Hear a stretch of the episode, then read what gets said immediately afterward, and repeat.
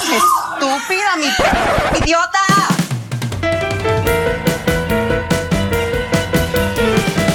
Hola, les damos la bienvenida a un nuevo episodio de Estúpida Mi Podcast, un podcast del Club de Lectura Iconografías. Hoy me acompañan como siempre Jesús, Oli. Sebas, Hola. mi nombre es Esteban y hoy estamos muy contentos porque estamos llegando al final de nuestra cuarta temporada, así es, este es nuestro final de temporada, último episodio, y vamos a hablar de un tema muy importante porque estamos en el mes en que todas las empresas ponen sus logos con arco iris y quieren captar nuestra plata gay, nuestro dinero Sí. rosa. Y dinero no es de colores, maldito. Y vamos a hablar de la historia precisamente de el orgullo, el pride, eh, por qué se celebra en este mes, por qué muchos países han adoptado este mes, toda la historia detrás de Stonewall. Y eh, este episodio lo vamos a dividir en dos partes. Esta primera parte vamos a enfocarnos mucho en Stonewall como tal, la historia de, de qué pasó en esas fechas en Estados Unidos, en Nueva York. Y en el siguiente episodio vamos a hablar de las historias más locales, qué pasaba en Latinoamérica, qué pasaba en otros países que no son Estados Unidos, porque hay países que celebran el orgullo en otros meses, por ejemplo que en Argentina se celebran en octubre, en Uruguay en, en septiembre, en Europa hay otros meses donde se celebra y vamos a hablar un poco más de un contexto más amplio. Entonces, Y bueno, porque hay más países que Estados Unidos. exactamente. Como así hay más países. Sí, pues dígales un estadounidense. This is America.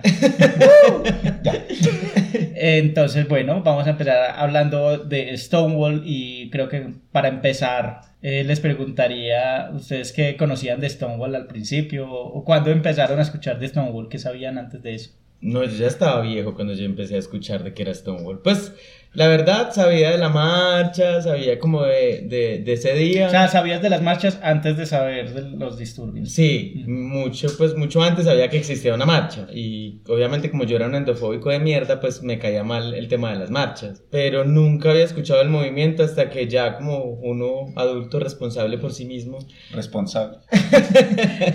En mis 30 y pico todavía no soy responsable. No, que uno empieza como a investigar de esas cosas fue que caí en cuenta, ya, ah, es que esto todo tiene un trasfondo y después me fui como adentrando más y, ah, es que el trasfondo tiene un trasfondo y así sucesivamente. Pero... Inception ahí. Sí, sí, sí. de otra, El, el universo gay. Ajá. Entonces, no, pues creo que fue ya pasado los 20 que yo empecé como a reconocer que era todo lo que había sucedido allá. Bueno, en mi caso, mi caso es muy parecido. Yo sabía de las marchas, también pensaba así como, ay, qué pereza las marchas, gas. No sabía nada de Stonewall hasta ya después de mis 30, como dijo Jesús. Él dijo que después de los 20, no, yo después de los 30. Pero, pero sí, es como empezar a descubrir que, porque de dónde viene la marcha, que la marcha no es como dice la gente, como que, ay, es que la gente le gusta salir a mostrarse y ya, no. Y sí, Y también. sí, También, También. pero también viene de un trasfondo, esto, esto de dónde viene, eh, dónde nació, entonces uno ya empieza a investigar ahí y pues ahí fue cuando empecé a, a conocer sobre Stonewall específicamente. Sí, creo que también me, me pasaba igual. Nunca me pregunté de dónde venía la marcha, o sea, yo sabía que existía una marcha y tampoco, en, como en esos primeros años, yo no sabía que era siempre en junio. O sea, nunca me fijaba como que en qué mes era. Y cuando empecé a ver que siempre era en junio, como me pregunté por qué en junio, pues qué pasó en junio, porque siempre se hacen las mismas fechas. Y también fue como mis 25, 26 que empecé a investigar, empecé a, a buscar como, bueno, cuál es la historia de esto, por qué se hacen estos, en estos días. Y con películas también que empezaron a salir, que ahorita vamos a hablar de algunas de ellas. eh, unas muy blanqueadas como Stonewall, la película de Pride. Y bueno, cuando uno empieza como a, escuchar mencionar estos hitos, creo que también de las primeras películas que, que yo vi sobre activismo fue la de Milk, que ya hablamos en algún momento de ella. Eh, no recuerdo si en esa película mencionan algo de Stonewall, pero por esa época yo también como que me estaba preguntando. Y sí, fue más que todo también como por curiosidad que uno mismo empezó a investigar. Y también se empieza a preguntar por los movimientos en Colombia, porque uno dice, bueno, ¿y cómo se transmitió eso de Nueva York a Colombia? Como que uno no hace esa conexión al principio. Por eso fue que decidimos también hacer este episodio en dos partes, porque es una historia muy grande. Entonces, en este primer episodio nos vamos a dedicar a hablar del contexto estadounidense y bueno, cómo eso influyó también en el resto del mundo, porque estamos en un sistema, en una sociedad, como diría el Joker, en el que todo nos... Era la fuente que uno me Sí, esperaba. pues yo también. Siento que nos va a disparar acá o algo así. en donde todo nos viene dictaminado desde, desde el norte. Entonces, pues sí, es importante. Como el Joker. Sí, es, es importante saber un poco de esa historia, que además sí es interesante también, pues no, no la vamos a menospreciar. Y en el segundo episodio nos vamos a concentrar en luchas locales y en otras partes del mundo. Vamos a hablar, como ya lo mencionamos, de algunas películas, de Pride, que es del 2014, de Stonewall del 2015. Vamos a hablar también de un documental que está en Netflix que se llama La muerte y vida de Marsha P. Johnson, que es del 2017, y de algunas otras series y otras referencias. Y también nos vamos a basar en un libro muy importante que se llama The Stonewall Reader o El lector de Stonewall, que es una colección de relatos que hizo la, la, Biblioteca Pública de Nueva York en conmemoración de los 50 años de Stonewall en 2019, que además es un regalo que me hizo Sebas hace un par de años y que es, es un libro muy interesante. Y bueno, quédense para conocer un poco más de la historia de Stonewall con nosotros. O le disparan.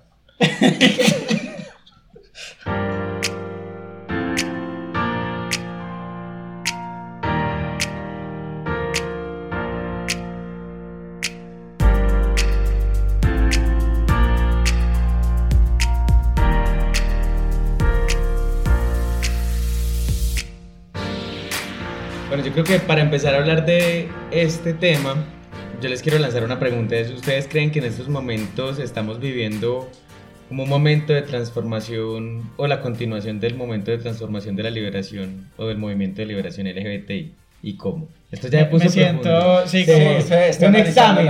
Explique su respuesta, por favor. Sí, me siento como aplicando a una universidad y que tuviera que hacer un ensayo justificándome. Si no pasaste mal, no tienes tu certificado. Sí. No, pues yo creo que, a ver, en algún momento hemos sentido esta, eh, que estamos en un momento de revolución.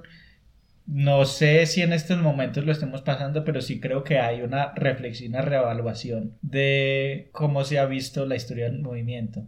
Como todas estas discusiones que hemos tenido en todo el podcast sobre la historia blanqueada, incluso dentro de las poblaciones LGBT, de la historia contada por los hombres homosexuales, de cierto estatus, y ahorita estamos viendo pues la revolución de eso, un poco volteando el foco a nuestras hermanas trans, travestis, las disidencias sexuales, la reivindicación de figuras pues que están como al margen de la sociedad. Entonces, no sé si sea como un momento culmen, pero sí es una revolución de lo que ha pasado hasta ahora. No entendí la pregunta ni la respuesta. Pero yo perdí el examen. Yo perdí el examen. Pero pues yo creo que incluso este podcast hace parte de ese como granito de arena que ayuda como a, hacer transformación, a, a, impulsar estos nuevos, eh, pues nuevos no, sino a impulsar toda esta, esta no voy a decir ideología porque me, me recuerda... Ideología, el, el rayo homosexualizado. rayo homosexualizado. Pero sí es como ayuda a revolucionar y a dar a conocer más todas estas cosas y estos temas que generalmente nadie habla. En el colegio nunca le hablan a uno de personas trans, del VIH, pues del VIH sí, pero lo único es no coja. Eh, y pues todos estos, sí, se va a morir y ya. Pero entonces siento que de cierta manera, con acciones pequeñas, pues no podemos decir que nosotros salimos, mejor dicho, a tramitar leyes porque no estamos nosotros no lo hacemos, pero en cierta manera siento que el podcast sí puede llegar a, ser como un granito de arena en ese, pues como en ese, eh, todo este proceso de, de, dar a conocer y de convertir y de dar visibilidad. Es que hacía justamente la pregunta por eso, porque yo siento que si vivimos en una época que también está muy a la añoranza de las grandes revoluciones de su época antecesora, pues que todavía creemos y, creemos, y queremos que, que todas las revoluciones ocurran de la forma como ocurrieron hace años, que finalmente... Sí, que también es una visión muy romántica del pasado. Exacto, que finalmente cada época trae sus formas de, de, rebel, de rebelión, ¿cierto? Y creo que estas, eh, estamos asistiendo al momento de la rebelión de las pequeñas cosas. ¿cierto? Y es, y es eh, los pequeños actos, los pequeños momentos, los movimientos, las reflexiones, que también hay unas rebeliones que se dan desde más allá de la academia, desde el pensamiento. Entonces sí siento que, que sí estamos en, en una continuidad que no, no en todos los momentos necesita el, el, explotar, ¿cierto? No en todos los momentos necesitaría, que no va a significar que en algún momento no lo requiera tal vez, más en Colombia pues que acá sí es muy grave toda situación que tenga que ver con derechos humanos y todo el tiempo tiene que explotar para que sean escuchados. Pero lo que digo es como que sí vivimos, al menos desde la mirada de lo que tiene que ver con las disidencias de género en momentos de las pequeñas rebeliones que todo el tiempo están en todas partes. Las rebeliones desde la estética, las rebeliones desde la expresión del género, desde lo discursivo. Desde lo discursivo, entonces sí siento que hay como una continuidad de, de, lo que hemos hablado también en otros capítulos es de la incomodidad, de incomodar al status quo. Y eso es una rebelión en sí misma, ¿cierto? Que, que tal vez no mueve las masas y que no significa que los movimientos de masas estén bien o mal, sino que son diferentes. Y acá es como hay que incomodar siempre al status quo y eso lo han logrado un montón de pequeñas rebeliones, lo que pasó en la pandemia, que se empezó a visibilizar muchas personas LGBTI desde las redes sociales. Entonces yo creo que sí ha sido como como esa continuidad y esos coletazos que ha venido dando, más allá de lo que pasó en Stonewall, todo lo que ha pasado en la historia de las poblaciones LGBTI. Sí, yo lo que siento y es que vinculado un poco con, con los movimientos LGBT es lo que está pasando con el feminismo, que yo digo pues que es como el movimiento disruptivo del siglo XXI, que hemos tenido varias olas de feminismo a lo largo de siglos pasados, pero como que el último coletazo y, como el gran escándalo fue el, el tema de Me Me Too eh, irónicamente también viene de Estados Unidos y se repite la misma historia y como seguir como las la líneas de lo que nos viene del norte, pero pues Me Too es un, una disrupción cultural de, de empezar a reevaluar un montón de relaciones de poder entre los géneros y, y, las nuevas como teorías feministas, las nuevas olas del feminismo que también se relacionan mucho con el transactivismo y las como las peleas también que hay entre las mal llamadas feministas radicales o las TERF que hacen eh, transexclusionismo y transfobia y otros movimientos pues que intentan hacer como conexiones diferentes de clase, de raza.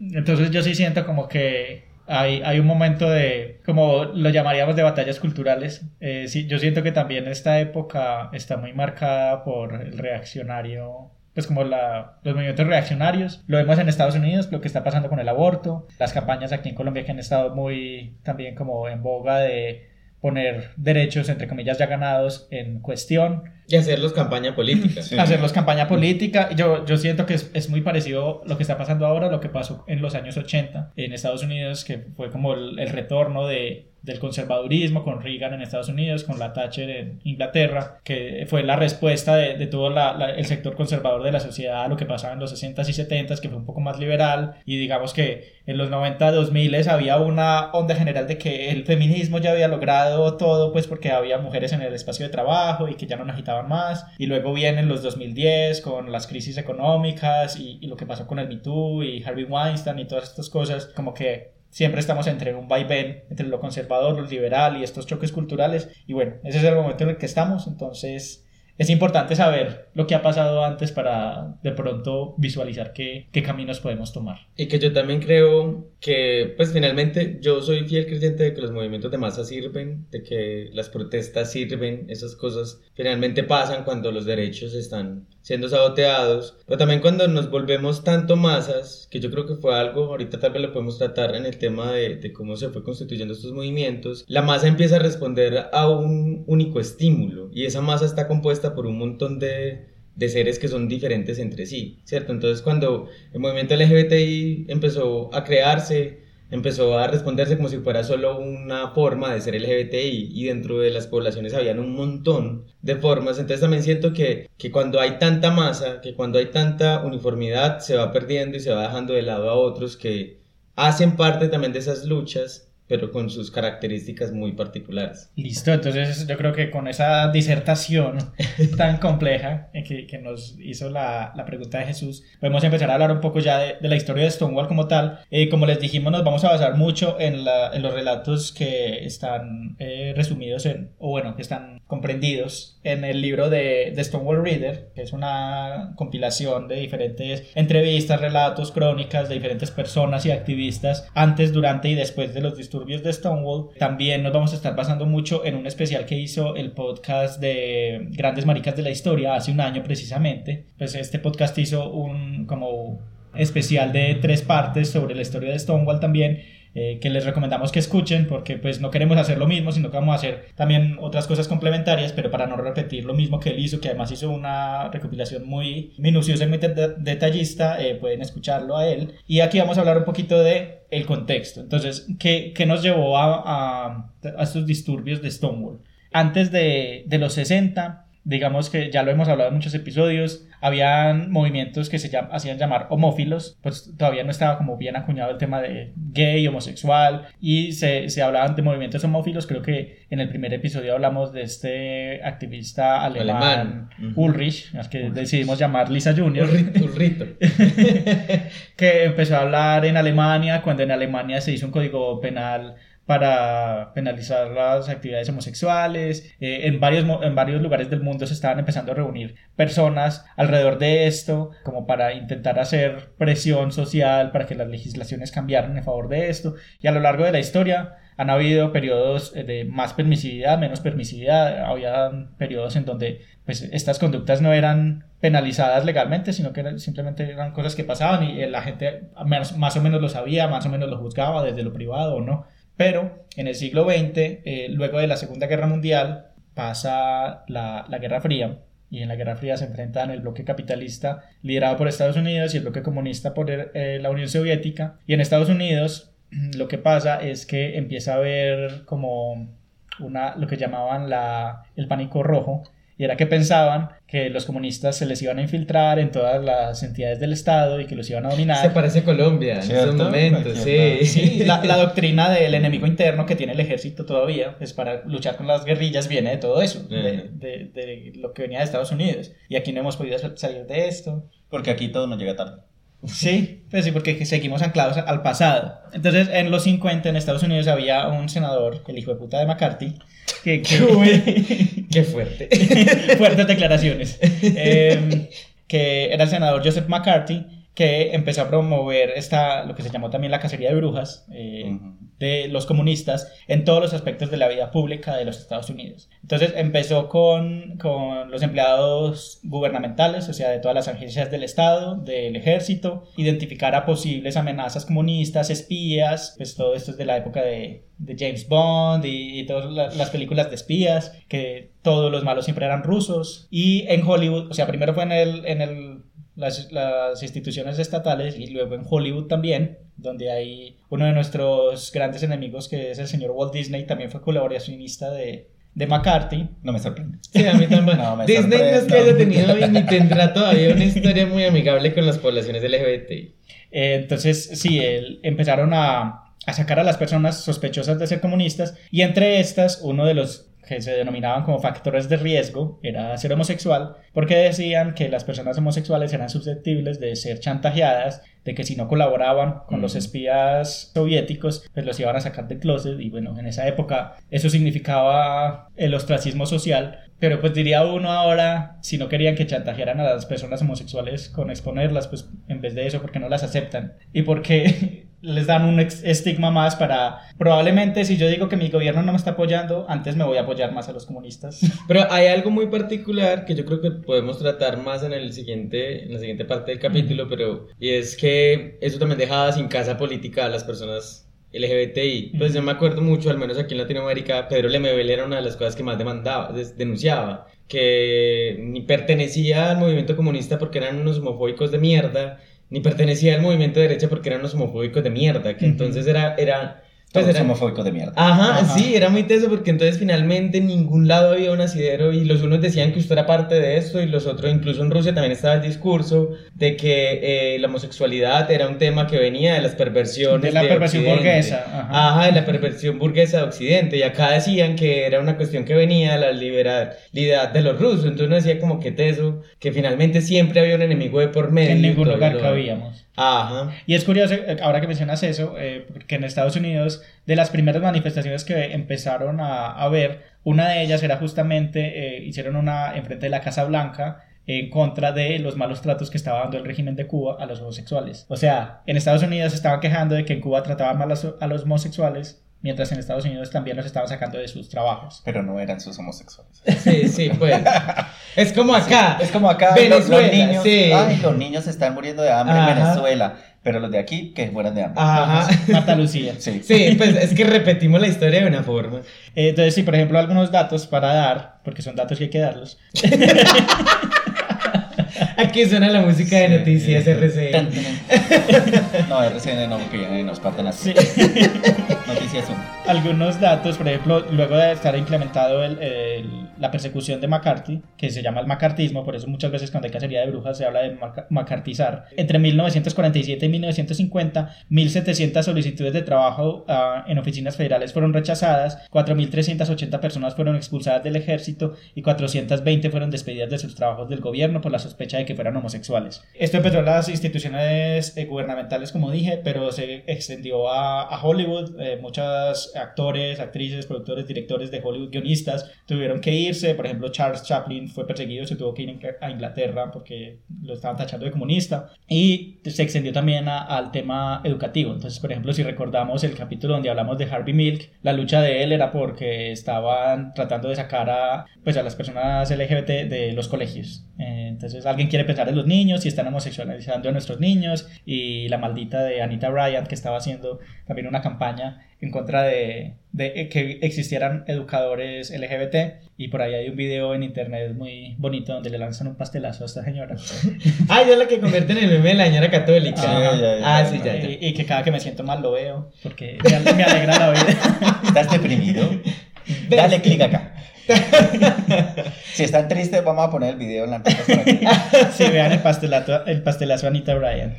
Entonces, bueno, eh, este era como el contexto político antes de los 60, del 69, que es cuando se da justamente los disturbios de Stonewall. Y antes de eso, en los 50, ya empezaban a haber asociaciones, ya empezaban como a, justa- a juntarse grupos de personas homosexuales, lesbianas, incluso de personas trans, eh, como para decir, bueno, tenemos que hacer algo para mejorar nuestras condiciones. Pero como decía Jesús, eh, eh, todos estos grupos de personas... Jesús- Como decía Jesús, amados los unos a los otros. Hemos entendido mal el mensaje. como decía nuestro Jesús, eh, No lo está arreglando.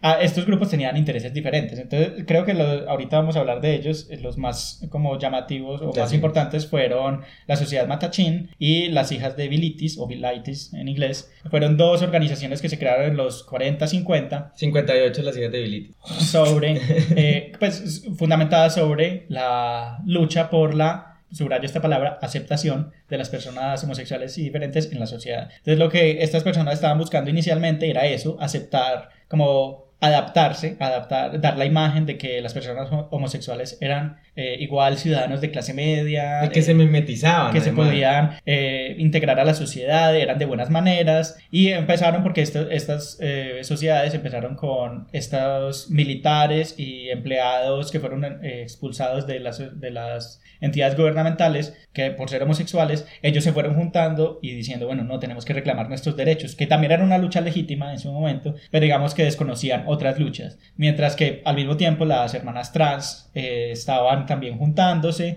en San Francisco empezaron a haber algunas manifestaciones y en Los Ángeles también. La más famosa es la de la cafetería Compton's en el 66, donde hubo una manifestación porque eh, alrededor de esa cafetería se reunían las chicas trans de la ciudad y hubo un día donde hubo un intento de arresto por parte de un policía que la estaba tratando muy mal a una de estas chicas. Ella le tira un café en la cara y bueno, empiezan a haber manifestaciones. Se armó la de Troya. Y se armó. eh, al día siguiente, cuando volvieron, se dieron cuenta que la- los dueños de la cafetería no querían ya dejar entrar a las personas trans. Entonces se armó otro disturbio. Entonces ahí se empezaron a hacer como estas alianzas de personas. eh, y creo que nos podemos eh, parar un, momento, un poquito en este momento de hablar de estas sociedades y por qué fueron importantes en su momento pre-Stonewall. Yo creo que hay algo importante que entender es que todo surge como si fuera un caldo, pues como que uno le va echando la papita, ay, porque está hablando de comida, la chiquita, las cosas. Y en este caso, por Este ejemplo, no es un podcast de cocina. Sí, la unión que tenía que ver con las mujeres estaba muy impactada también desde la exclusión de los propios movimientos feministas. Recordemos que en esas épocas, aproximadamente el 50, del 50 de en adelante, empezaron a crearse los discursos feministas, pero los discursos feministas también estaban muy marcados por dejar de lado a aquellas mujeres que tenían unas particularidades, las mujeres lesbianas, ¿cierto? Que o las también... mujeres racializadas. Ajá, y que también sufrían discriminación por ser mujeres y no solo por ser mujeres, sino también por ser mujeres lesbianas que pertenecían a una minoría. Entonces, eso lo que empezó a hacer es una como una fragmentación, se empezaron a fragmentar los grupos feministas, por eso mucho del movimiento, de los movimientos de liberación LGBTI también le, le debe demasiado al feminismo, porque son estas mujeres feministas las que empiezan a unificarse en diferentes espacios para, que ahí es donde surgen las hijas de Bilitis o Bilitis, para poder hablar de ellas como mujeres, pero mujeres lesbianas. ¿cierto? Y cómo hablar un poco de ese tema de la interseccionalidad y cómo sus derechos eran violentados.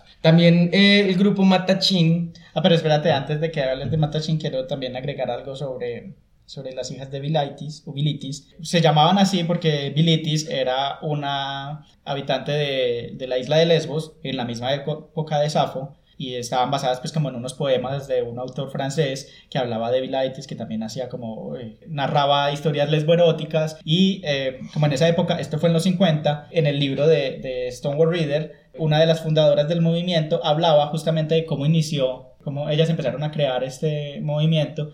Y en el principio había mucha discusión incluso dentro del mismo grupo de si querían abrirse a a mujeres más machorras o a, otros tipos de lesbianas y si querían hacer activismo o simplemente querían reunirse a hablar y compartir y como clubes de lectura. Y me parecía muy curioso porque hoy en día nosotros seguimos reuniéndonos alrededor de este tipo de cosas, pues de clubes de, de cine, de lectura, como que los movimientos siempre surgen como de, de, de esos intentos de juntanza. Y había algo también muy, muy llamativo y era que el Servicio Postal de Estados Unidos mantenía un registro de las personas que recibían como material de información de homosexualidad y de lesbianismo y este archivo lo podía enviar a, al gobierno federal para que persiguiera a las personas que recibían eso. Eso era una invasión a la privacidad. Las bibliotecas también eran para eso, es registrado lo que prestaba y te podían catalogar como posible comunista o no. Entonces, eh, estos grupos como Matachín y las hijas de Bilitis en, en un inicio tenían mucha dificultad para reclutar gente porque la gente tenía miedo de dar su dirección y de dar su identidad para que les mandaran los newsletters o las comunicaciones que mandaban mensualmente,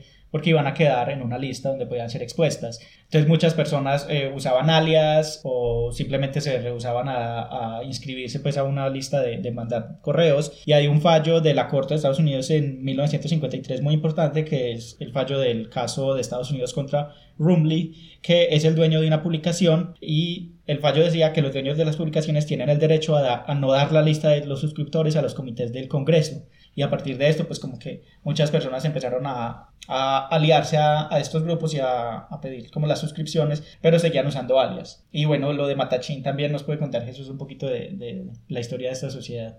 Hay algo muy importante, es que como dice Esteban, estas eh, organizaciones no fueron las únicas, son, hay algo en la historia de las poblaciones LGBT y sus movimientos y es que solo hay unas documentadas. Estas son las más documentadas, pero no significa que no existieran mujeres que empezaran de la mano, por ejemplo, mujeres que desertaron de los movimientos feministas para poder aliarse con personas trans, con mujeres lesbianas, con hombres gays, o sea, organizaciones existieron muchas antes de que ocurrieran los disturbios de Stonewall. ¿cierto? Entonces no es solo Pilaitis o Matachino, sino que son las más grandes y las más llamativas. Pero fueron las más documentadas, principalmente, de las que se guarda registro. ¿Qué pasa con estas dos? Que hay que recordar que en este momento en Nueva York era pues uno, los movimientos LGBT no existían y dos, eh, era una vida muy clandestina. ¿Por qué? Porque si a la luz pública se... A las mujeres no, el castigo no era tan fuerte, aunque lo era. Eh, si salía a la luz pública que eras gay o lesbiana, lo primero que hacían era mostrarte en un periódico, ¿cierto? Y te mostraban en un periódico,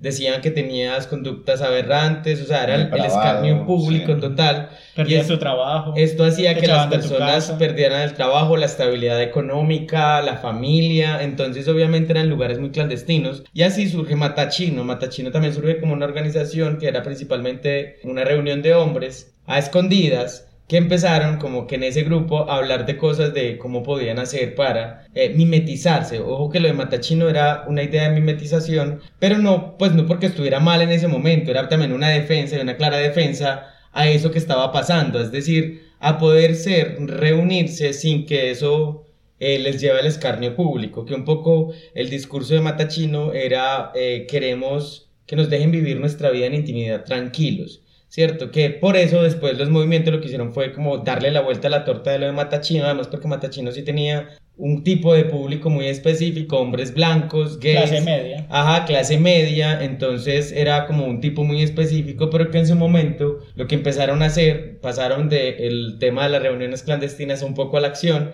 y la acción era salir a hacer manifestaciones. Piqueteos que se llaman. Ajá, hacer como unas leves manifestaciones mostrándole a la gente que las personas LGBT, pues principalmente en este caso los gays blancos, eran eh, pues como seres común y corriente para ellos, ¿cierto? Como que eran súper mimetizables con la sociedad, que eran súper respetables, que además provenían de cierta casta social, que provenían de, ciertos lugares específicos de la sociedad y que por eso era muy normal que los pudieran aceptar. Lo que obviamente dejaba detrás a otras manifestaciones de los movimientos LGBTI que como vuelvo a decir, no es que en ese momento estuviera mal, era más una clara defensa a cómo poder desarrollar y vivir la individualidad que en ese caso a ninguno se le daba. Y era la lucha que era pertinente en ese momento. O sea, en ese momento eso era lo que estaban buscando, porque además, como dije antes, Matachín se empezó a formar precisamente por grupos de personas, de militares y de empleados federales que fueron despedidos de su trabajo. Entonces, precisamente, ¿qué estaban buscando estas personas? Pues su derecho a trabajar. Inicialmente, eso era lo que estaban buscando. No estaban buscando ni derecho a casarse, ni nada, pues ni de vivir la maricada libremente, simplemente derecho a trabajar.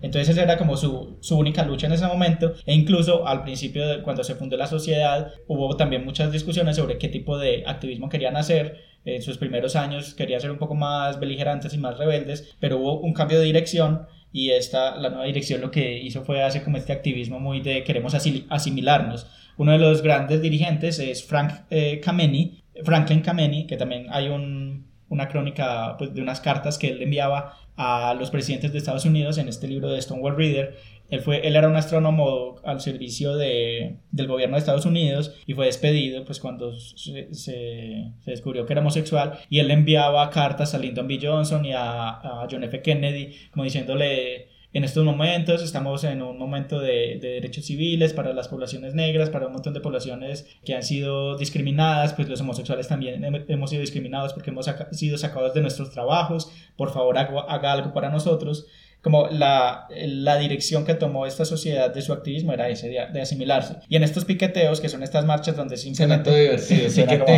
pelea de gallos. Ajá, pero no, era lo contrario, eran manifestaciones muy light, como las ah. manifestaciones que le gusta al Centro Democrático, que simplemente salían un grupo de personas con unos cartelitos y hacían afuera... Con camisas blancas. Sí. sí, no, no camisas blancas, pero de traje, traje de corbata, se ponían eh, afuera de eh, edificios públicos o del gobierno con unos carteles diciendo como, ah, tenemos nuestros derechos y ya pues no, no hacían revueltas, no tiraban nada, no hacían arengas. Incluso dentro de estas manifestaciones eh, hay un registrado un conflicto de una vez como uno de los participantes de, de esa manifestación quería que, que las personas se tomaran de las manos pero los directores como de la manifestación decían no, porque es que tenemos que ser, eh, dar la imagen de que nos podemos asimilar y que no vamos a dar mal ejemplo. Mm. Entonces como que eran estas personas que iban a sus manifestaciones con, su, con sus carteles, con traje, con corbata, muy bien presentados, como personas de la sociedad eh, decente. Y bueno, todo esto fue llegando a confrontarse con el activismo que había alrededor de Stonewall y lo que pasó después. Eh, antes de llegar a Stonewall como tal, también podemos hablar de, de las manifestaciones trans. Creo que Sebas nos puede contar un poco de cómo se representó esta, estas manifestaciones contra la cafetería Compton, que creo que hay un episodio de Historias de San Francisco que habla de esto. Ah, sí, en la, en la última temporada que salió en Netflix, no recuerdo hace cuántos, como dos años que salió, uno de los personajes principales cuenta la historia de cómo vivió ese, pues como ese episodio y me parece, pues yo creo que es un, es una parte, yo me vi toda la serie, incluso la de los 90, pues porque en Netflix están todas las temporadas. Y, y, pues era un personaje que uno no, como que no le tenía uno un pasado, o sea, está ahí, es muy chévere el personaje, pero como que no nos habían contado su historia. Y cuando vienen a contarnos su historia y hace parte de estas chicas trans que están ahí en, el, en la cafetería y cuando se arma el mierdero y se tiran el café en la cara y al otro día no las dejan entrar, mejor dicho, entonces se arma todo el conflicto. Y siento que quedó muy bien, o sea, yo no sabía de, yo no sabía de eso hasta que vi ese episodio. Yo no conocía ese, pues, ese escenario que había sucedido en ese momento. Y, y me pareció que sí, pues, la representación, no puedo decir si fue fidedigna o no porque no estuve ahí, así que, pero pues por lo poco que leí, siento que fue bastante fiel. Claramente le agregan su historia porque el personaje en realidad no existió, es un personaje para la ficción, pero lo acomodan a toda la situación ahí.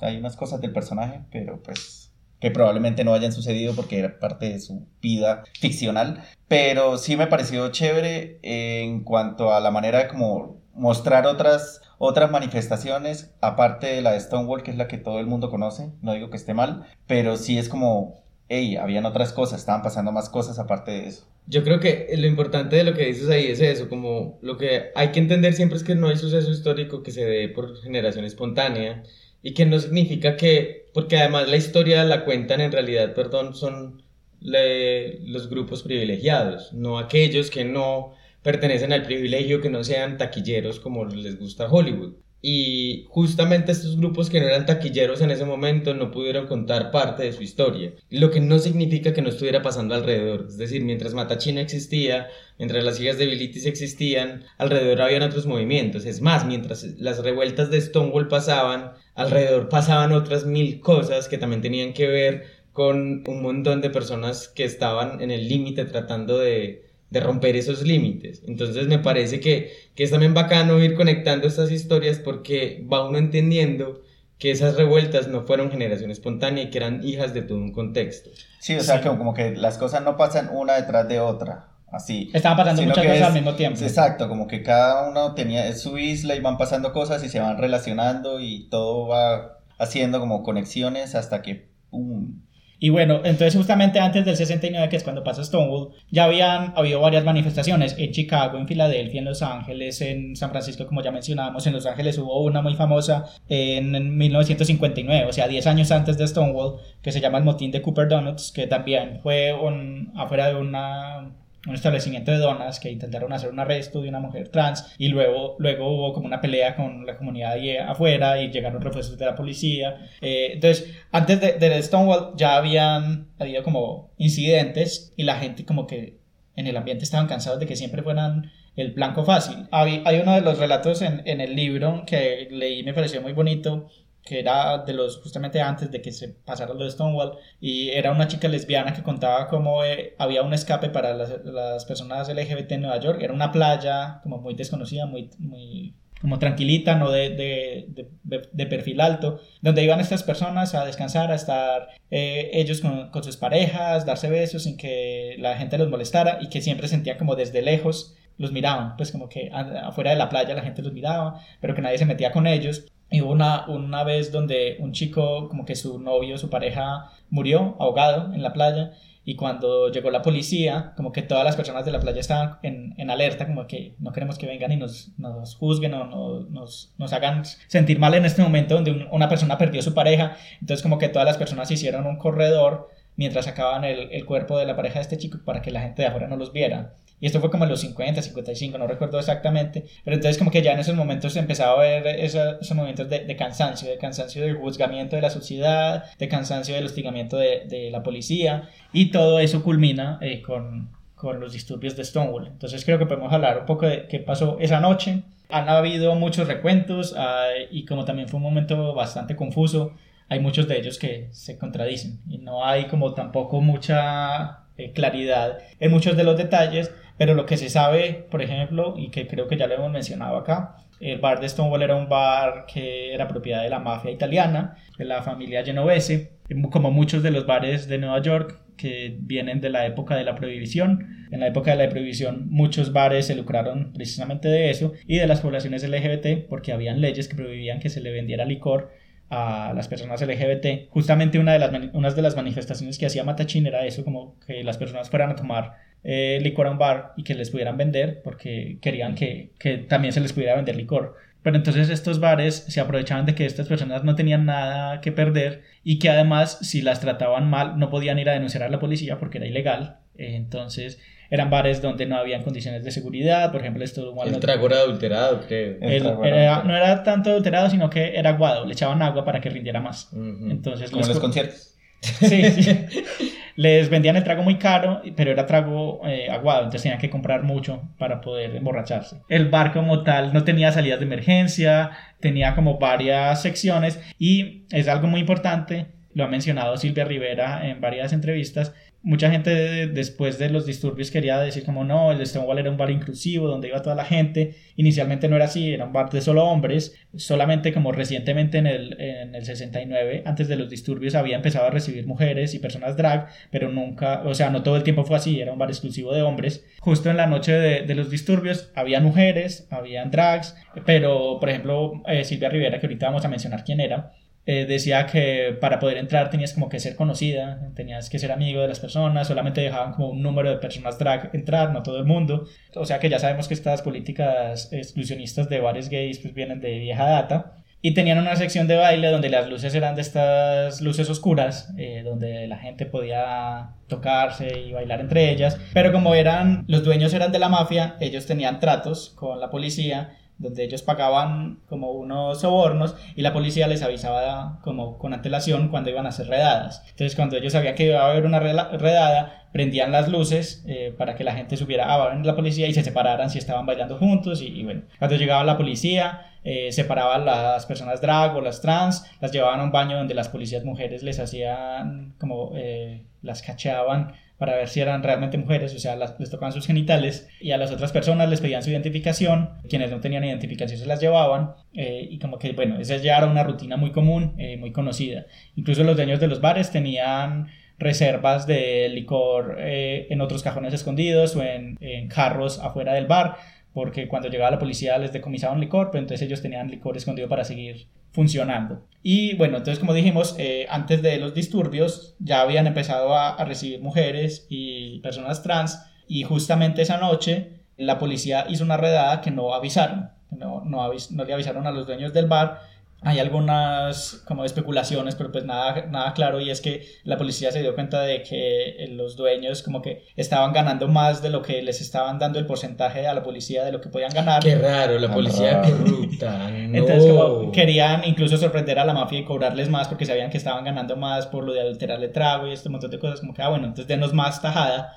Eh, entonces hicieron una redada que no avisaron y en ese momento había gente que nunca había estado en una redada y como que había un ambiente muy caldeado y en un momento eh, la policía empieza a cachar las personas trans pero muchas de ellas se niegan eh, a las lesbianas también las estaban intentando como toquetear eh, de una forma bastante irrespetuosa y acosadora hay un recuento que también es como medio ficcional, ficcional que, no, que no, no se sabe si es real o no, de una mujer lesbiana afro. Algunos la identifican como Simone de Laverie, que era una lesbiana conocida, afro, que dijeron que cuando la estaban sacando del bar tenía a las esposas muy apretadas y estaba pidiendo que se las desapretaran, la policía la trató mal, la policía le dio un porrazo en la cabeza y ella respondió y le preguntó a la gente que estaba afuera eh, si no iban a hacer algo. Como que en ese momento se empezó a, caldear más el ambiente. Como hemos dicho, esto no, no se sabe si realmente fue esta persona. Ella, cuando le han entrevistado, le dicen que sí, que sí fue ella otros dicen que no, que era alguien muy parecido,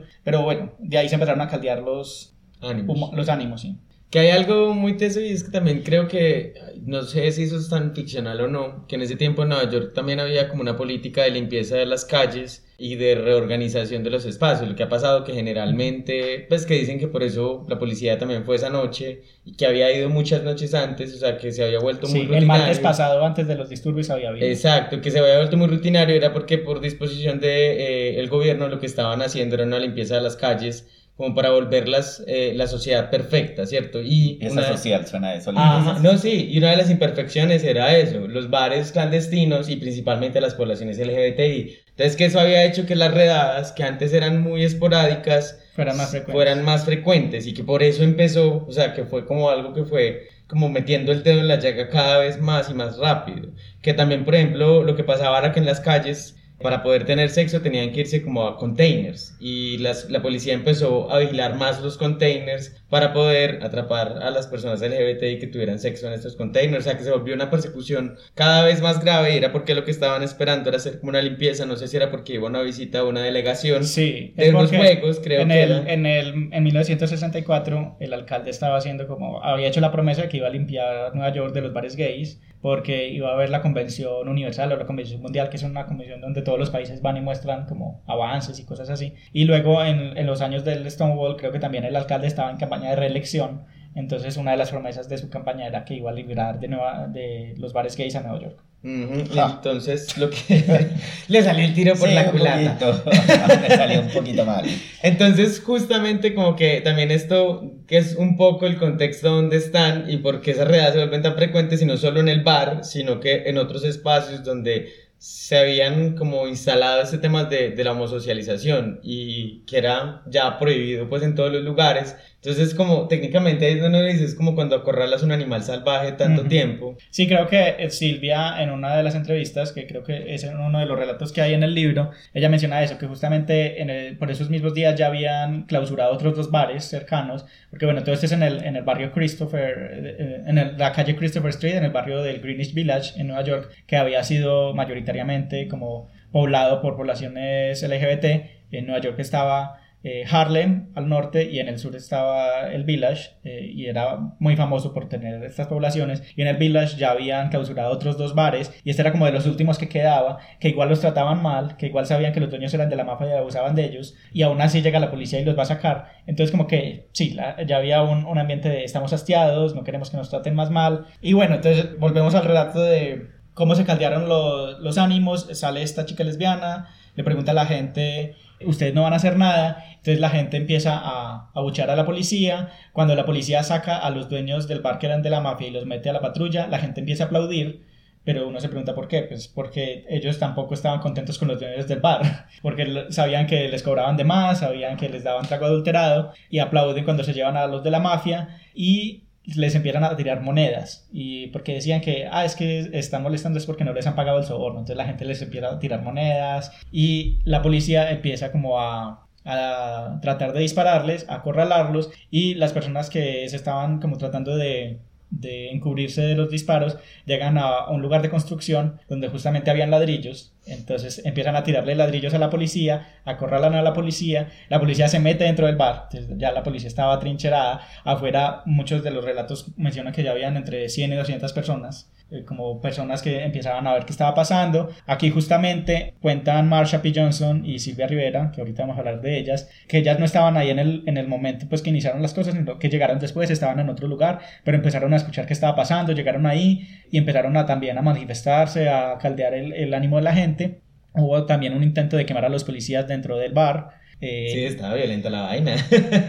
y ya de ahí pues fue cuando empezaron a llegar refuerzos, porque ap- aparte llegaron muy poquitos policías inicialmente, porque dijeron pues estas maricas no nos van No a... se van a defender. Sí, Que eso es lo más encantador de todo el asunto, además, pues que era como, yo creo que también... lo- Subestimar. la subestimada. Ajá, y lo importante de eso, que finalmente puede haber pasado en el norte global X, pero lo importante de eso es que el eslabón que la sociedad creía que era el eslabón más débil, el que podía todo el tiempo subyugar a su antojo, fuera el que se levantara. Pues eso me parece como muy diciente también en un momento de hastío, pues que fueron un montón de maricas, además que cuando, cada vez que alguien dice como yo no voy a esas marchas porque está llena de maricas y de locas, pues maricas y locas fueron las que levantaron Sí. en el momento Ajá. a cascarle a un montón de policías que violentaban todo el tiempo su libertad. Y justamente en este barrio, pues que también era un barrio muy bohemio, habían escritores, entonces ahí vivía Allen Ginsberg, que contaba que cuando empezó a ver esto, como que salió también a, manifestarse y decía como que por fin estamos eh, como haciendo algo. William Burroughs, que es el escritor de El Guardián del Centeno, también vivía en ese barrio y también habló sobre las manifestaciones. Eh, había un... El dueño de una librería que quedaba como unas cuadras, que era una librería dedicada a Oscar Wilde, también hablaba de, ah, ¿qué, está, qué, qué es lo que está pasando aquí? Eh, como que a todo el barrio se empezó a enterar de lo que estaba pasando y bueno, llegaron, creo que los disturbios duraron como hasta las 4 de la mañana, empezaron por ahí a la 1 y 20. Ya trataban de llamar refuerzos, pero las comunicaciones estaban difíciles. y entonces el, el dueño de la librería cuenta que era muy chistoso. Cuando yo leía sobre esto, me, me recordaba a la caricatura de Scooby-Doo o de todas esas de Hanna-Barbera, porque decía que en un momento pasaban los policías persiguiendo a las travestis enfrente de, de la librería y por el otro, eh, por el otro callejón era, se devolvían la- los policías porque los estaban persiguiendo las travestis. Entonces me pareció como de caricatura de cuando están persiguiendo los fantasmas y los fantasmas a Scooby-Doo.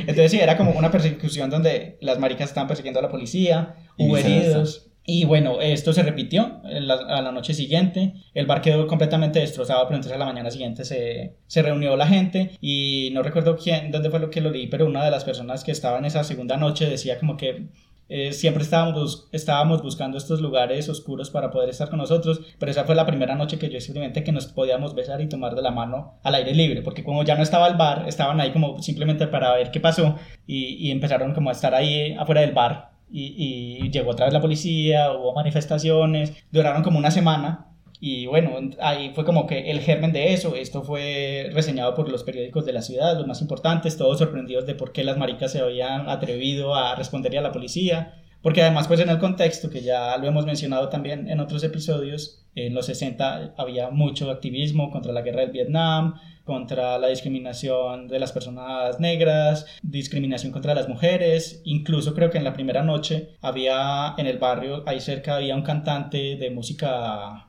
protesta pues de la época que no era homosexual pero simplemente se unió ahí porque él sabía que también esta población la estaban oprimiendo que era un manifestante contra la guerra del Vietnam y pues se unió a las manifestaciones. Entonces como que también estos movimientos se habían sumado. Creo que Silvia Rivera también había hecho parte de las Panteras Negras que era eh, un movimiento por la liberación negra. Entonces como que toda esta ebullición del, del movimiento social se dio como cita en, en, en, Stonewall. Bueno, ya como dices, yo creo que hay algo importante que mencionar y es que Stonewall fue el solo germen que de ahí en adelante empezó a unificar a diferentes grupos porque no solo nació un grupo, no solo nació el tema de la marcha y la manifestación, sino que fueron varios grupos los que empezaron a surgir desde allí y que creo que aquí es donde viene también parte de la historia negra de... Y cuando digo negra, le digo en el sentido... Historia oscura. Ah, oscura, eso, de, de de las marchas y fue que las marchas empezaron un año después. Un año después, sí. Ajá. Eh, el primer año se celebró y no se llamaba el orgullo, se llamaba el Día de la Liberación de Christopher Street, porque ellos dijeron, liberamos esta calle, con unas marchas simultáneas en Los Ángeles, Nueva York y Chicago. Eh, en Nueva York, el recorrido que hicieron fue desde la Christopher Street hasta el Central Park, era muy cortica, era como 50 cuadras. Y ya en años posteriores sí se empezó a replicar en más ciudades, incluso en otros países, eh, porque pues la, como que la palabra se regó como pólvora. Y sí, pues lo que tú decías, ya sabíamos que desde antes de Stonewall eh, habían diferentes grupos que querían cosas diferentes. Ya sabemos que estaba la Matachine Society, estaban las hijas de Bilitis, estaban los movimientos trans en diferentes ciudades congregados y cada uno quería cosas diferentes. Las trans simplemente querían que las dejaran vivir, que no las mataran, que las dejaran tranquilas. Y que se protegieran además, porque ahorita que puedes hablar de la historia de, de Marsha P. Johnson y de Silvia, Rivera, la, la, fundación que tenía Silvia Rivera para ayudar a mujeres trans que estaban, que estaban sin calle, ¿cierto? Entonces miren que habían como que después de eso surgieron, y eso lo tenía antes de, de, de los disturbios, pero como que todo eso lo que hizo fue como unificar diferentes movimientos, ¿cierto? Pero la marcha lo que hacía era masificar esos movimientos o mostrarlos al público. Y ahí es donde tú. Sí, sí, pues porque la primera organización que se formó después de los disturbios es el Gay Liberation Front, y además es muy importante porque es la primera organización que abiertamente dice la palabra gay. Mm. Porque antes estaban con esto de Matachín y las hijas de Bilitis, como para que la gente no. Incluso las hijas de Bilitis. Siendo sutiles. Sí, sí, estaban siendo sutiles. Las hijas de Bilitis. Las hijas de Bilitis usaron Bilitis porque decían que Safo era muy, muy obvio. Entonces, que ah. no, no usemos Safo porque no todo el mundo tiene por qué saberlo. Y ya esta primera organización digo, dijo gay. Los Village Boy también era una revista muy tradicionalista, muy parecida a Matachín. Incluso Matachín hizo eh, una publicación después de Stonewall repudiando lo que pasó en Stonewall, ah, sí, como eh, eh, esta manifestación de las locas exhibicionistas no nos, no nos representa a nosotros los gay tradicionales, nosotros lo que queremos es que nos asimilen. Entonces ahí fue cuando empezaron estos enfrentamientos entre lo que querían unos sectores de las poblaciones con otros. hubo quemas de algunas de estas revistas más tradicionalistas y aquí hubo como un quiebre de estos tipos de activismos que se vio como el culmen en la manifestación, en la marcha de 1973, cuando Silvia Rivera quería subir al escenario a decir unas palabras, y esto lo vemos en el documental de, Marsha P. Johnson, que ahorita podemos hablar de él. Ella quería subir al escenario a decir unas palabras porque ya había estado en estas primeras manifestaciones, pero eh, los organizadores de la marcha, que eran lesbianas y, gays, eh, pues tradicionales, prohibieron la participación de personas trans en la marcha del 73, pues entonces las comunidades trans eh, dijeron, pues vamos a marchar antes que ustedes. Entonces marcharon primero en la marcha ellas y luego detrás estaba la marcha gay. Y no la dejaron subirse al escenario, bueno, la buchearon. La buchearon. Ella dijo, pues yo estaba peleando por todos ustedes porque además eh, March, eh, Silvia había hecho parte del Gay Liberation Front, había hecho parte de grupos por derechos de los gays, además de hacer su activismo por las personas trans. O sea, ella había hecho parte, o sea, estoy luchando también por ustedes, pero ustedes no luchan por mí. Y, y ahí se da como ese rompimiento, ella se aleja del activismo por un tiempo, eh, se pelea también con Marcha, luego vuelven, fundan STAR, que es esta organización que tú mencionas, que es el Street Transvestite Action Front o algo así, eh, o Revolutionaries, que era una casa, ellos la llamaban la casa Star, donde daban refugio a personas trans que habían sido echadas de sus casas. Y entonces ahí se da como esa, esa, esa separación. Ahorita que tú mencionabas como esas peleas que habían entre grupos feministas y las lesbianas y que luego se da entre las lesbianas y las trans y, y lo que hemos visto hasta el día de hoy que sigue pasando. Hay una serie también muy buena que es Mrs. America, que menciona justo este momento de ebullición del feminismo, cuando estaban las conservadoras, que también había mujeres conservadoras que no querían los derechos por las mujeres porque querían seguir siendo amas de casa y decían que el, feminismo las, las, iba a obligar a irse a trabajar y el feminismo no, no, estaba buscando eso, estaba buscando que la mujer pudiera decidir. Mostraba mucho todas estas peleas entre las diferentes formas de, de feminismo, el feminismo que era lesbo excluyente, eh, que, no, que era, usaba a las mujeres negras como tokens en sus en sus luchas. Entonces también es una, una, una serie que recomendamos. Y podemos hablar ahorita entonces del documental de La muerte y vida de Marsha P. Johnson. Es un documental de 2017 del director David France. Cuenta la historia de Marsha P. Johnson luego de su muerte en 1992, en lo que la policía en su momento dictaminó era un suicidio eh, mucha gente dijo que no, no era suicidio, que ya no tenía tendencias suicidas, que ella había manifestado que se sentía perseguida, que le estaban acosando, que en los hechos alrededor de esa noche eran sospechosos, pero la policía no quiso hacer una investigación. Muchos años después, en el 2012, lograron cambiar a que era un posible homicidio y en el 2016 la activista Victoria Cruz del proyecto antiviolencia eh, empieza como a entrevistar a gente cercana a ella, a, investigar los sucesos que estaban sucediendo alrededor de su muerte y sale el documental de Netflix que recomendamos porque también recuenta mucho de que era la vida de ella junto a Silvia Rivera. Y yo creo que lo, lo, lo Espera, perdón, pero entonces ella, bueno, escuché lo de Silvia que era activista y mejor dicho luchaba por todos. Bueno, entonces estuvo Silvia trabajando, pero entonces Marsha, ¿por qué es importante? ¿Estuvo trabajando con ella o qué hacía? ¿Qué visibilidad o cuál fue lo más eh, sobresaliente, por decirlo así, o por qué fue tan visible Marsha? Sí, hablemos de las dos. Pues de Silvia, Silvia Rivera nace en el Bronx, en Nueva York, en 1951. Eh, es hija de un padre puertorriqueño y una madre venezolana, o sea, de ascendencia latina. Y tuvo una infancia muy difícil. el padre lo, pues maltrataba a la familia, a la esposa, los abandonó. Eh, su mamá se suicidó cuando ella tenía nueve años con unas pastillas, incluso quería matar a sus hijos también. Ella deja su hogar como a los 11 años, ya cuando asume su identidad, se empieza a prostituirse como a los 9, 11 años para vivir en las calles de eso.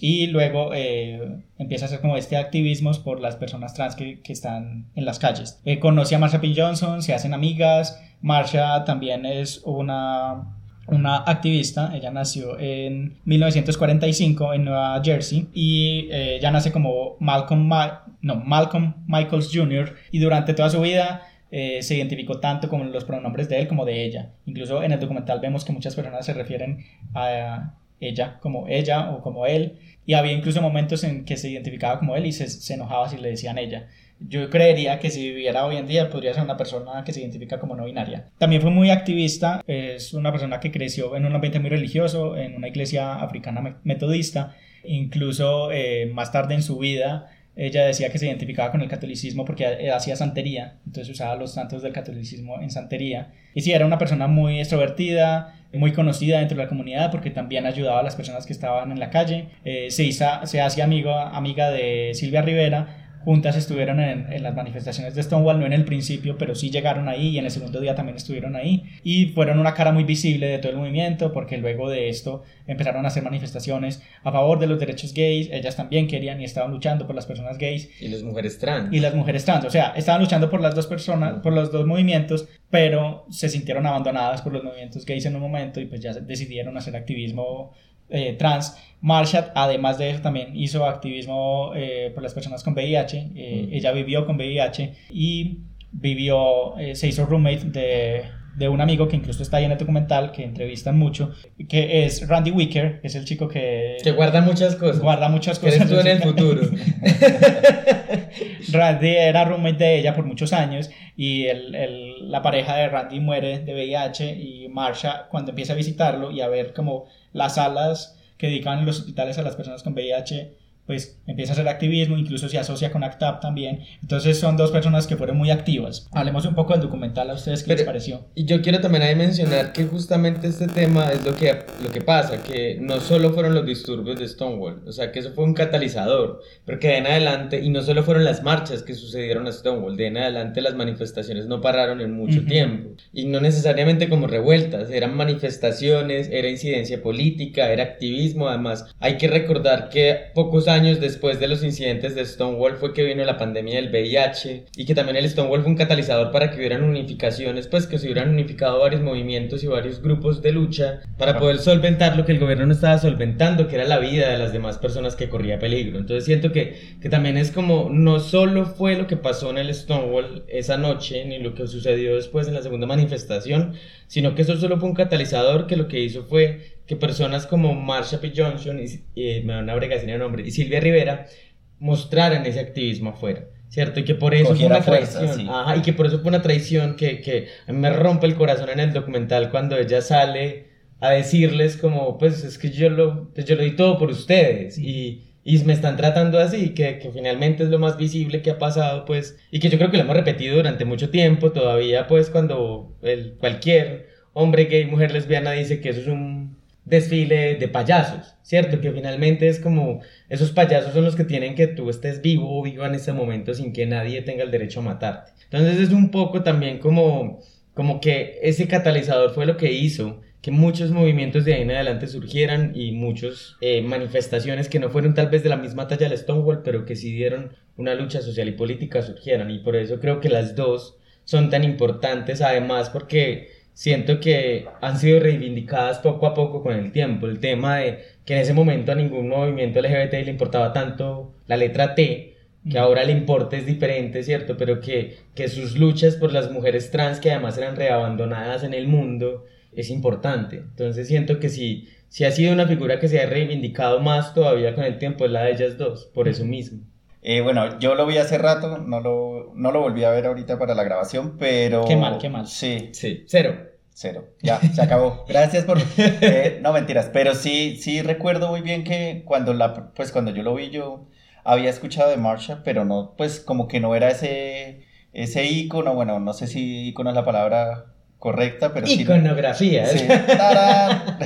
pero sí, como que no era este referente para mí en ese momento. Ya después de que vi el documental y yo dije, ve, o sea, tampoco conocía a Silvia, ahí las conocí, yo como que, o sea, tantas cosas que uno desconoce, incluso como, como decíamos, en, no sé si en este o en otros episodios, que nosotros en nuestra vida pasada también condenábamos la marcha, también decíamos como que, ay, qué, qué pereza eso, Ajá. salen allá a ser el oso, eh, y uno dice todas esas cosas sin conocer lo que viene detrás, y, y descubrirlo en ese documental fue, pues, sé que no fue lo único, porque como lo estamos diciendo, era un- una mezcla de cosas, pero descubrir, por ejemplo, la, la fuerza y la convicción que tenían estas dos personas, que era Silvia y que era Marsha, era, pues, era, de no creer, porque si uno ahorita dice como las personas trans ahorita son visibilizadas o maltratadas, no me imagino hace 50 años era peor.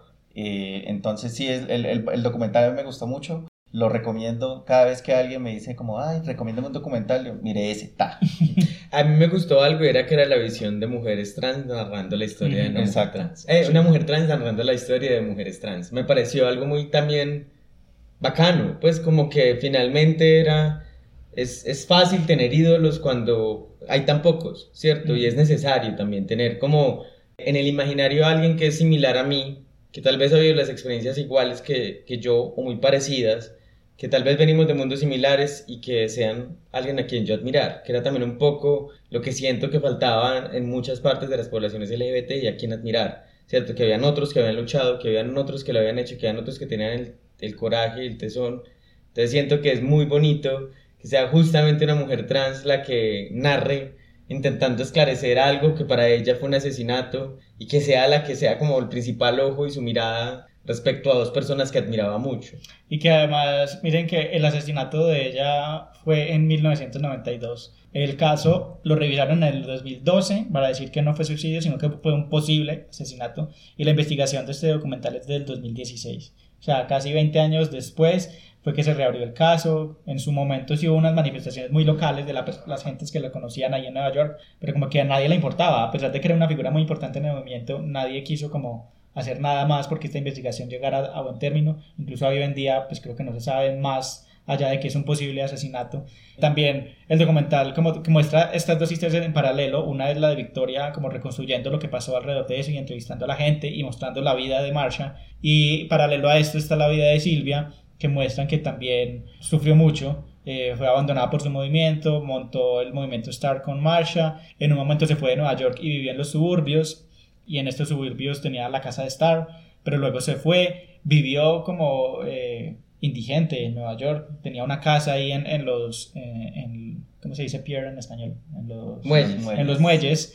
Se me olvidó. o sea, o sea, eh, y se sentía abandonada por la sociedad. Y bueno, es bonito también que al final muestran que en, en el Pride del 2000 en Italia la invitan y después de todo lo que le pasó y de que en Estados Unidos haya sido repudiada por su movimiento, en Nueva York todo el mundo, eh, no, en, en Italia, en Roma, eh, todo el mundo la admiró en el Pride de ese año, en el 2000, eh, incluso le gritaban madre, la madre de todas, de todas las personas gays, trans, lesbianas, la madre del movimiento y fue un poco antes de que ella muriera, pues fue también bonito como ver un poco esa retribución que se le pudo hacer en vida, lo que no pudo vivir Marcha. También era muy, me parecía muy chistoso en el documental que todo el tiempo que mostraban a Marsha le preguntaban ¿y qué era la P? ¿Qué significa la P? Y ella decía, pay no mind, como no, eso no importa, no le hagas caso, como, no, no preguntes todo, no tienes que saber todo. Y por eso se ponía una P una, para, para decir, sí, P, soy Marsha P. Johnson y ya. Y sí, pues son personajes muy importantes que creo que es, es muy bueno que se estén reivindicando, que se hayan reivindicado, pues porque ya lleva muchos años en que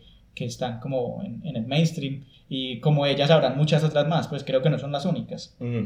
Que yo creo que eso nos conecta con la siguiente película, que es la de Stonewall de Roland Emmerich, yo no entiendo por qué ese mal. Sí, yo también. De milagro no destruyó Nueva York. Pues, eh, el que no conozca a Roland Emmerich es el director del Día Después de Mañana, de 2012, Ajá, de esta última Moonfall. Moonfall, que no me acuerdo cómo. O yo, yo, le recomiendo que siga haciendo las películas. No, mentiras, no. Con esta película, ¿qué pasa? O sea, yo siento que esta película sí es la epítome para analizar de cómo el movimiento LGBT ha intentado blanquearse durante todos los años. Y esto, esta película es como todo lo que condensa eso. Porque además la película intenta narrar los sucesos de la Stonewall, un poco parte de los posteriores, pero siempre los narra a través de la mirada de un chico blanco de clase media alta. Entonces uno dice que no es que esté mal, ¿cierto? Sino que no es lo que pasó.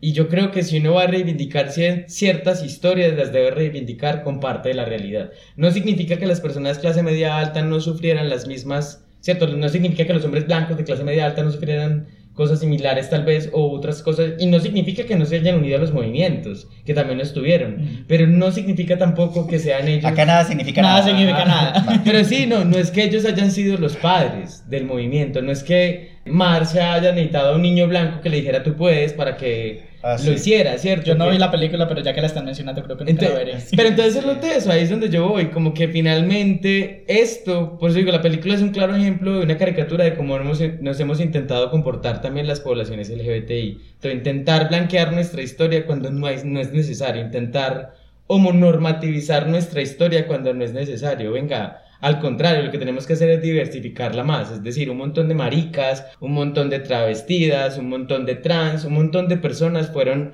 aquellas personas que han luchado y han dado su vida y como decía le me hasta el culo por eso. Entonces uno como lo que dice es, eso es lo que nos ha traído hasta acá, a un montón de gente de diferentes formas. Entonces, más allá de blanquearla es lo contrario, diversificarla.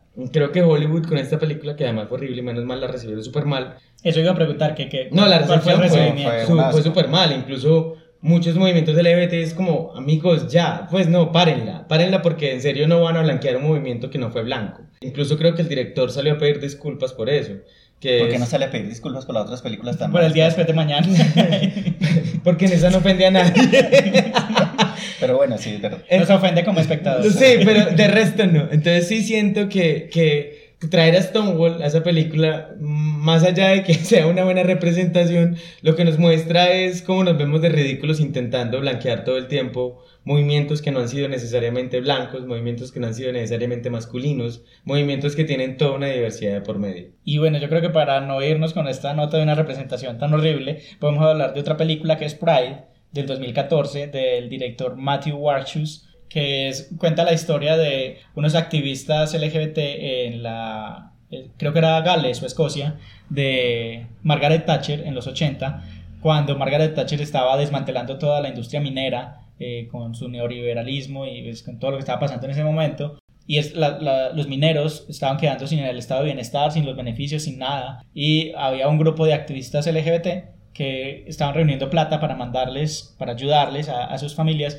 pero estos mineros no querían recibirles el dinero porque, ay no, pues cómo vamos a recibir plata, marica. Plata de marica. plata arcoíris. Plata arcoíris. ¿Cómo nos van a ver los otros sindicatos mineros? Y entonces empieza a ver cómo esta relación, esa resignificación de la relación entre estas personas y es muy bonita porque al final sí se forma como un frente común y los mineros salen a apoyar en las marchas eh, del orgullo y como que hay una relación que hasta hoy en día se mantiene entre estas comunidades y la población LGBT en Gales y en Escocia. Sí, aparte que muestran este pueblito minero súper machista, súper conservador, tradicional. Y e, esa escena donde, donde están en el, esto es como el salón común, el gimnasio, donde empiezan a relacionarse, pero todos a un lado y los miran así como, ¿qué onda? Esta gente aquí.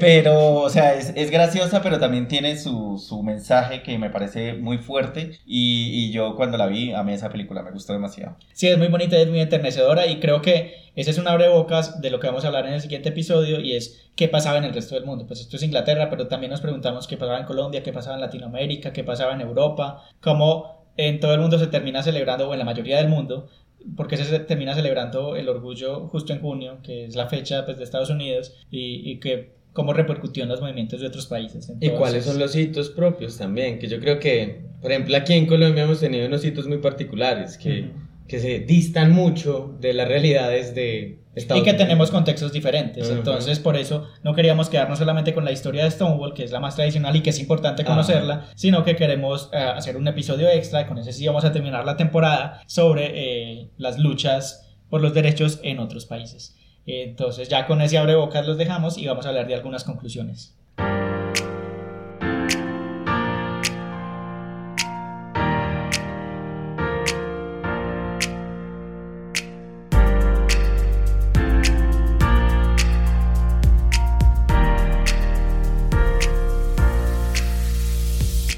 Bueno, ya entonces para terminar nuestro primer, nuestra primera parte de nuestro final de temporada, ¿qué conclusiones tienen? yo lo primero que diría es que si bien me parece muy bacano que exista una unión y una fuerza de apoyo en las luchas LGBT y hay algo que nos ha enseñado la historia es que no somos una masa uniforme, ¿cierto? Y eso hay que entenderlo tarde que temprano, que somos colectivos con luchas específicas que necesitan el apoyo de los unos de los otros, pero que no necesitan que se absorban, que es lo que ha pasado eh, o he visto al menos en muchas de las cosas, que parece que cuando hablamos de las poblaciones LGBT y hablamos de los hombres gay, gay, ¿cierto? Hay muchas más cosas, entonces es más como entender que el apoyo es una cosa y la absorción es otra, y que si bien somos poblaciones que nos trazan destinos similares, nos van a también a separar un montón de vivencias, violencias, y discriminaciones totalmente distintas. Y eso habría que entenderlo para que sea un real apoyo como poblaciones diversas. Sí, yo, yo creo que, pues eso de que cada, cada población tiene sus diferencias, claro está, no somos homogéneos, pero también es como tener esta, en el caso por ejemplo de la marcha, no juzgarla o sea, entender todo lo que hay detrás de esto, todo lo que representa, que también representa diversidad. Como hablábamos ahorita fuera de la grabación, es, como no juzgar a la gente. Si yo quiero ir a la marcha, pues voy a la marcha y me expreso como yo quiera, así como otras personas se van a expresar de diferentes maneras. Y no por eso ni hay que decirles que son ni payasos ni nada de eso, porque hay gente que es muy, ay, no, yo no voy para allá porque qué oso eso. Entonces, pues sí, como entender lo que de verdad representa la marcha y, y qué es lo que pretende. O sea, la, no es como, ah, no, es que no tengo nada que hacer el domingo, entonces yo salgo a, marchar. No, es salir, mostrarse, visibilizar eh, una población eh, que está luchando todos los días porque no le quiten los derechos. Ni la vida. Ni la vida. Sí, y yo creo que también en, en las propias marchas, también dejar de juzgar a la gente que se manifiesta como se le dé la gana. Que también en las marchas vemos como los nazis de las marchas, no, no, no muestre las tetas, no, no sea payasa, pues le- justamente la marcha nace como un movimiento de liberación. Usted verá si se va con el traje de la Biblia. A mí, sí, a mí De- me, de- me de- dio una... Una vez yo estaba hablando con alguien y me acuerdo que... Hablando, charlando, saliendo. No, no, estábamos hablando. Ah, Y pues terminamos en el tema de las, de las marchas y él me preguntó así de una manera, o sea, yo le escuché el tono, fue despectivo y fue como, ¿usted va a eso? Y yo, toda mi ira se estaba concentrando y yo dije, voy a ser tolerante. Sí, yo voy a eso, pero ¿por qué le dice eso? Entonces era como, él me da las explicaciones de que es que la gente allá va a hacer, a hacer el oso y a emborracharse y a... O sea, era un activista de Matachín. Sí, yo sí creo, así no, eh, eh, de esos de ah, sí, pero no así, así, tal cual.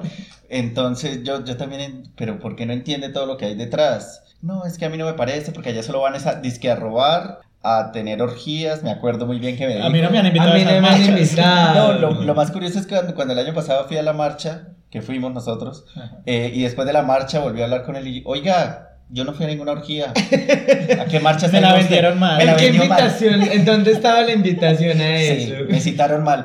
Pero entonces sí es como todos estos estereotipos y, y como, no sé, como malos conceptos que tenemos y que no entendemos de dónde viene la marcha. Y que también lo estuvimos nosotros. Sí, además. claro, nosotros lo Ajá. estuvimos eh, y por eso digo que no me, no me regué así como a cachetearlo, como el meme de Batman y, y Robin, no lo cacheteé así, sino que como, ¿por qué dice eso? Entonces traté como de explicarle de qué trataba la marcha, pero... pues, Debiste mandar nuestro podcast. Sí, no, pues yo le envié, pero... Bueno, gente no- que se sí, hay gente que no se deja hablar, yo ya no puedo. Hay hacer gente más. con la que no se puede trabajar. Bueno, yo creo que mi conclusión es, aparte de que conocer esta historia es importante, porque es importante y pues realmente muchos de los avances en el activismo mundial de las poblaciones LGBT eh, se deben mucho a lo que se mira de Estados Unidos, porque pues querámoslo o no, Estados Unidos mueve mucho la agenda mundial. Eh, vivimos en una sociedad, como dice el Joker. Dos veces, dos veces en un medio episodio citado. Va, va a- va a salir citando a Disney. A El Mickey próximo, Mouse no, el próximo vez. episodio voy a citar, no sé, a Bob Esponja. A Patricio. A Patricia. Pero eh, es importante saber esta historia, pero creo que también es muy importante conocer nuestras historias locales, conocer nuestros iconos locales. En algún episodio ya hablamos también de iconos LGBT en Colombia y por eso también queremos terminar esta temporada hablando de cómo son- ha sido la historia de las luchas en Colombia y en otras partes del mundo, quiénes son esos iconos, esos hitos, esos momentos cumbre, por qué se empiezan a hacer las marchas en los diferentes países, porque hay países que no utilizan junio como su mes del- mes del orgullo. Entonces, con eso vamos a concluir esta temporada y les agradecemos por acompañarnos en una nueva temporada. Eh, Yo quiero decir algo también ahí como para finalizar. con lo No que vaya a pedir plata. No, no, Ok. ya no volví a pedir plata. ya, ya sé que no nos van a dar. No, am, que yo siento también que en esto que dices de nuestras referentes, también es lo que hablábamos al principio del capítulo, y es la revolución de las pequeñas cosas. Y hay referentes que tenemos al lado, que uno dice, por ejemplo, la gente de pueblo, el marica de pueblo que todo el mundo le ha tirado un montón de hate toda la vida. Ese es su y referente. que sigue porque- viviendo como se le da la gana a pesar de todo. porque la resistencia que tiene que tener para que tu pueblo homofóbico siga es algo muy de, de fuerza, ¿cierto? Y que tal vez no debería ser así. Entonces uno dice como que también los referentes a veces no son necesariamente las grandes luchas. El referente a veces está en la esquina y no lo has visto. Y ya. Sí, no, una conclusión muy acorde para terminar este episodio. Y bueno, esperen eh, la segunda parte de este episodio muy pronto. Y les recordamos nuestras redes. Estamos en Facebook como Club de Lectura y Iconografías, en Twitter e Instagram como arroba estúpida podcast. Estamos en todas las plataformas de podcast, en Spotify, Google Podcast, Apple Podcast. También tenemos nuestro canal de YouTube. Por favor, compartan nuestros episodios, califíquenos en todas las plataformas donde se pueda calificar para que sigamos creciendo. Y eh, pues ya saben que nos recibimos sugerencias, comentarios, todo lo que quieran. Y nos vemos muy pronto con el, la segunda parte de este especial eh, de Estúpida Mi Podcast. ¡Chai!